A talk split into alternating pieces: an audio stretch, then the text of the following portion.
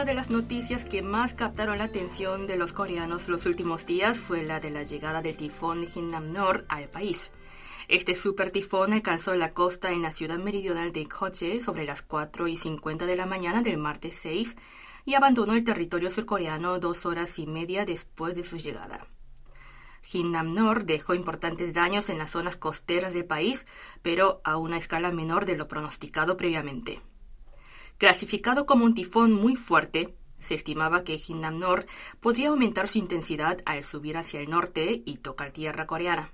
Pero según los meteorólogos, se debilitó bastante a medida que avanzaba debido a lo que llaman surgencia, Dicho término alude a un fenómeno donde el fuerte viento causado por un tifón levanta el agua del mar, es decir, hace que el agua fría del océano suba hacia arriba, algo que reduce la temperatura de la superficie del mar.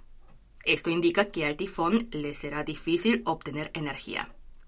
Cuanto más fuerte sea el tifón, la surgencia será más activa. Asimismo, en varias zonas del país, como el área capitalina, el impacto del tifón fue afortunadamente mucho menor de lo estimado. Pero, pese a todo, Nor dejó grandes pérdidas, tanto materiales como humanas, en las regiones costeras del país, que sufrieron aguaceros de hasta 70 milímetros por hora. Expresando nuestro pésame y condolencias por las víctimas del tifón, comenzamos Corea Diario. Yo soy Isabel Wack y antes de seguir con más noticias les dejo con esta canción que se titula De eso el Chava toma mi mano y es interpretada por Ayu.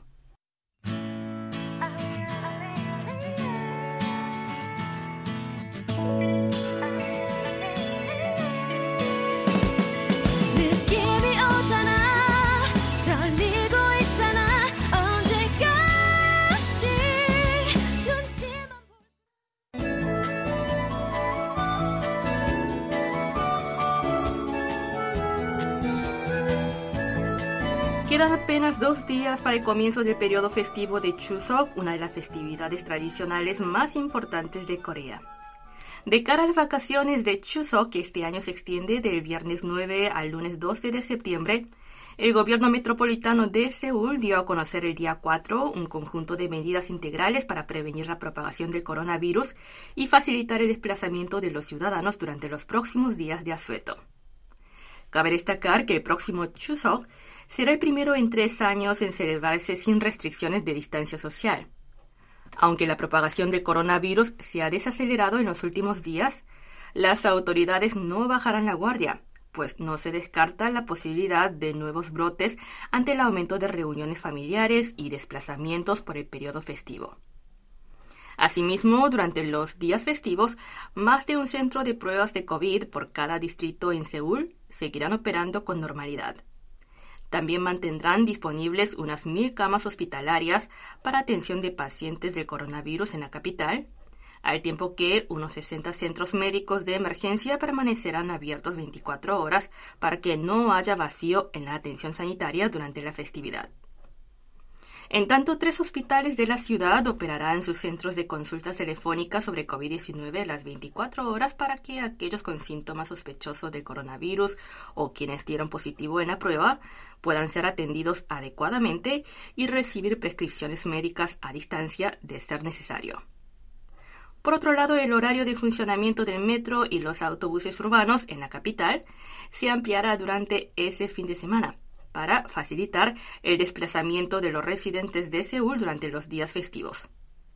En concreto, las líneas de metro de 1 a 9, así como la línea Ui-Shinsol y la línea Shilim, aumentarán el número de operaciones diarias del metro a 350 entre los días 10 y 11. La hora del último metro se retrasará hasta las 2 de la mañana desde la 1 de la mañana actual mientras que el horario del último autobús urbano en las nueve principales estaciones y terminales de Seúl también se ampliará hasta las 2 de la madrugada.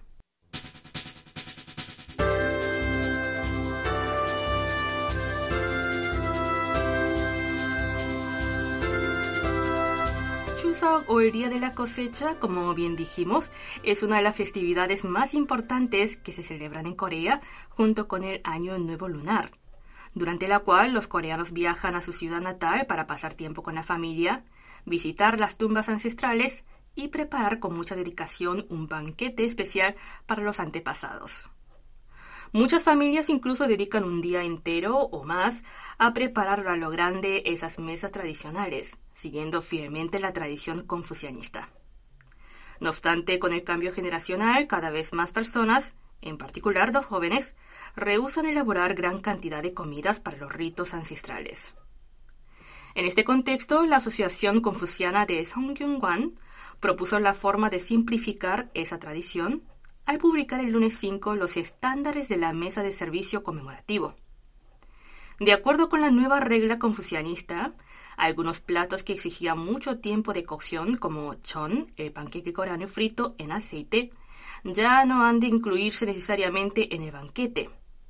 La organización citó un escrito que dejó Kim Jang-sen, político y erudito confuciano de la dinastía Choson, que explica que dedicar comidas grasosas en el ritual tradicional va en contra de la cortesía.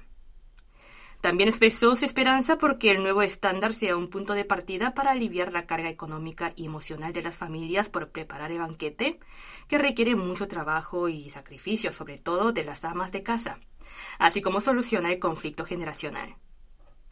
La asociación también hizo hincapié en que no es necesario cumplir el llamado Hundong Bekso, que alude a la tradición de colocar las frutas rojas en el lado este de la mesa y las blancas en el oeste.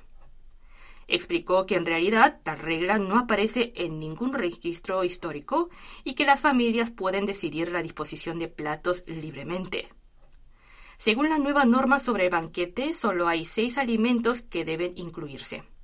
Pasteles de arroz coreanos songpyeon, verduras sazonadas, pescado o carne a la parrilla, kimchi, frutas y alcohol. Las familias también pueden aumentar la cantidad de alimentos para incluir otros platos si así lo desean. La razón por la que la asociación anunció este nuevo estándar es que la preparación del banquete tradicional era uno de los principales motivos de conflictos familiares en las festividades, en particular entre la generación de los más jóvenes y la anterior.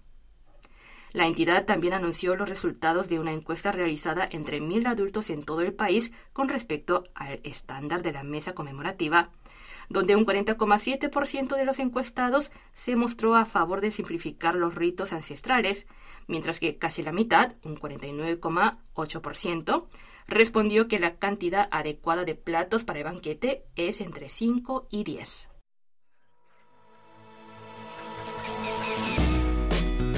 Y ahora nos vamos a una pausa musical con esta canción de Astro. Se titula Sungapa, sin aliento.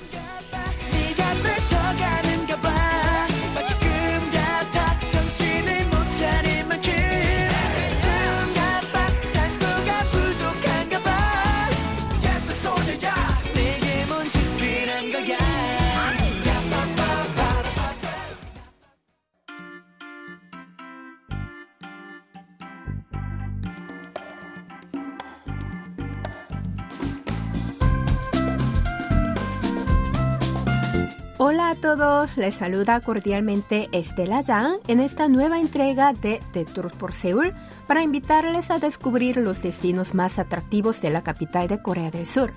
Hoy vamos a recorrer un sitio que seguro que despertará el interés de los amantes de arte. Sin más preámbulo, comenzamos.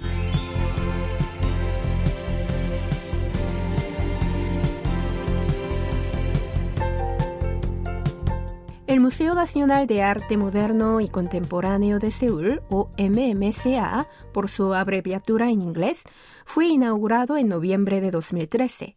Ubicado frente a la muralla este del Palacio Tradicional Gyeongbokgung, en el corazón de la capital, es uno de los espacios culturales más importantes de Corea y ha contribuido al desarrollo del arte moderno en el país.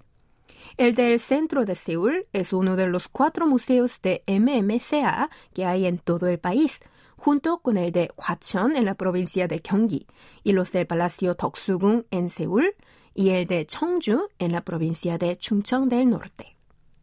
El MMCA Seúl se sitúa en el barrio Sogyokdong, en el distrito Chungno, en un predio de más de 52.000 metros cuadrados de gran relevancia histórica. Allí podemos encontrar un edificio de ladrillos rojos que fue construido a fines de los años 1920 y fue utilizado como hospital durante la dominación japonesa. Después de la emancipación, continuó como hospital militar y luego se convirtió en sede del Comando de Seguridad y Defensa. Detrás se ve un edificio tradicional que es el archivo genealógico de la familia real. Entre ambos se encuentra el edificio moderno del museo, de ahí que en un mismo lugar, de ahí que en un mismo lugar es posible disfrutar de tres estilos arquitectónicos de la época moderna y contemporánea de Corea.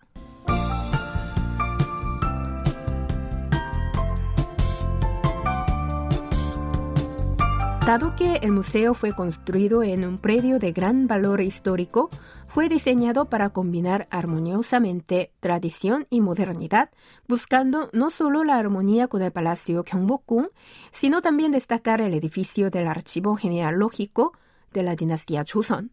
La meta era crear un museo que pasara casi inadvertido y por este motivo el edificio tiene forma de cubo blanco.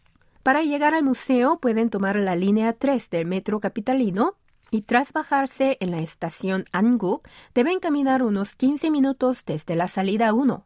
También se puede llegar por la línea 5 del metro. Está a unos 1,1 kilómetros desde la salida 2 de la estación Hwanghamun y tardarán entre 15 y 20 minutos a pie.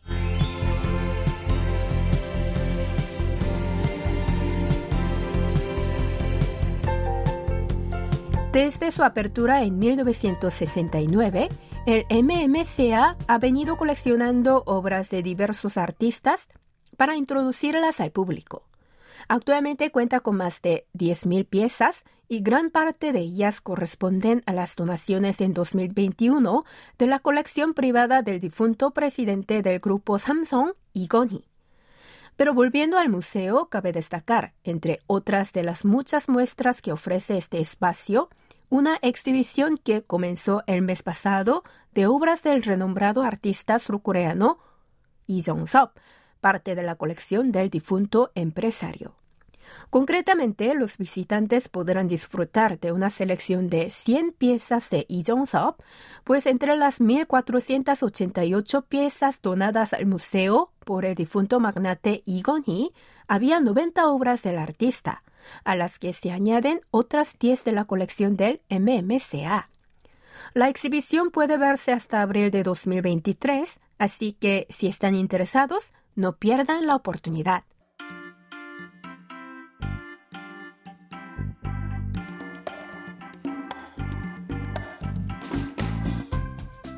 Aquí finalizamos el recorrido de hoy. Gracias por acompañarnos y volveremos próxima semana con otro interesante destino de Seúl. Hasta entonces.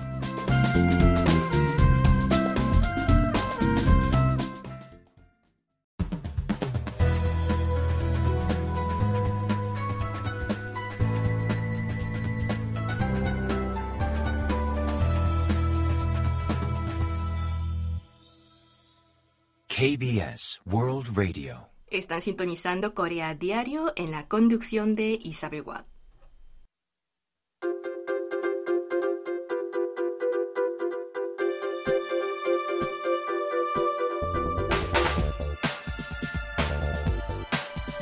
Chuseok es una festividad esperada por muchos coreanos, pues es una ocasión para reunirse con los seres queridos, descansar o viajar.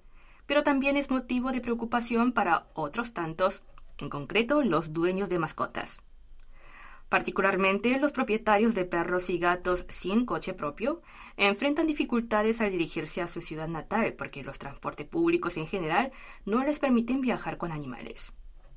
Según la ley actual, los animales que puedan asustar a otros pasajeros, incluidos perros de razas catalogadas como más agresivas, rapaces, roedores y reptiles, no pueden subir a trenes de alta velocidad KTX y SRT el resto de las mascotas pueden viajar junto con sus dueños en trenes o autobuses expresos, pero aún así no es tan fácil para los propietarios llevar consigo a sus animales en el transporte público, pues la presencia de su mascota acompañante puede causar molestia a otros viajeros.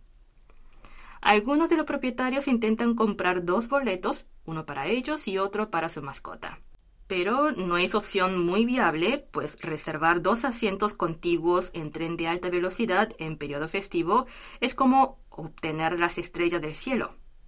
Por si fuera poco, el tren SRT prohíbe desde febrero de este año comprar boletos para animales.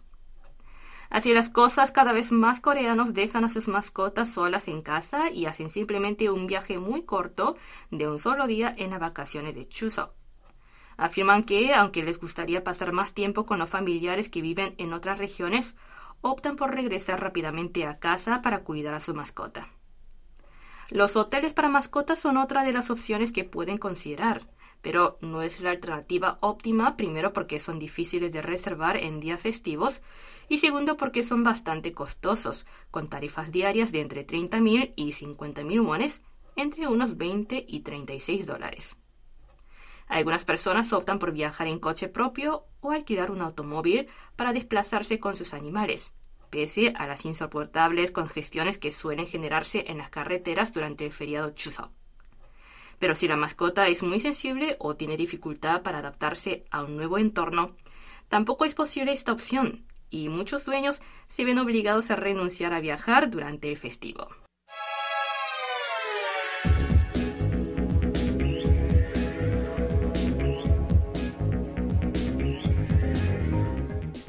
últimas tendencias en el sector de restauración en Corea es el aumento de locales sin empleados.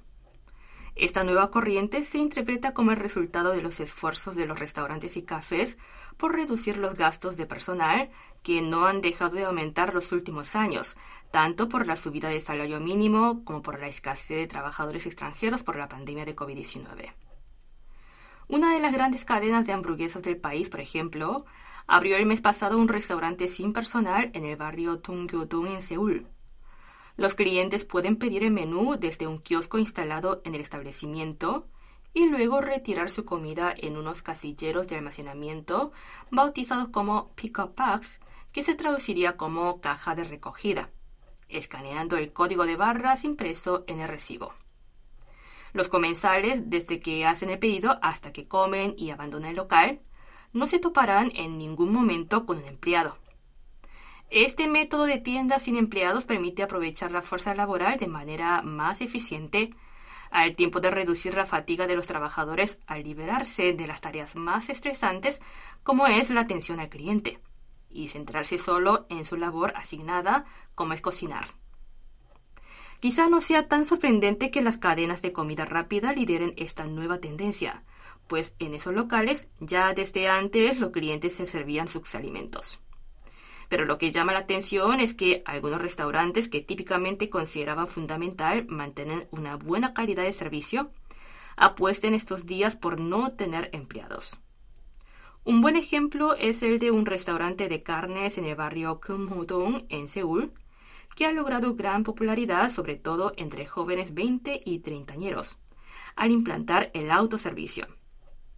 En este establecimiento no hay gerente, ni meseros, ni cajeros, sino solo unas pequeñas habitaciones con una mesa de comida, una parrilla y una nevera con carnes, guarniciones y bebidas, que el cliente ordenó previamente al hacer la reserva. Los comensales pueden cocer la carne a la parrilla a su gusto y si lo desean consumir bebidas que hayan comprado en otras tiendas o hayan traído desde su casa. En tanto, algunos comedores de las empresas también optan estos días por no tener personal.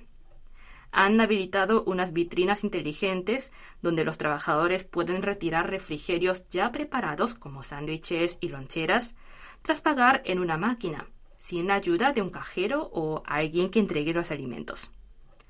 Este método de servicio de comida tiene particular demanda en aquellas firmas que por cuestión de presupuesto o falta de espacio no pueden habilitar un comedor para su plantilla con instalaciones de cocina, o donde requieren un suministro de alimentos incluso por la noche, al tener que operar las 24 horas con turnos rotativos de empleados.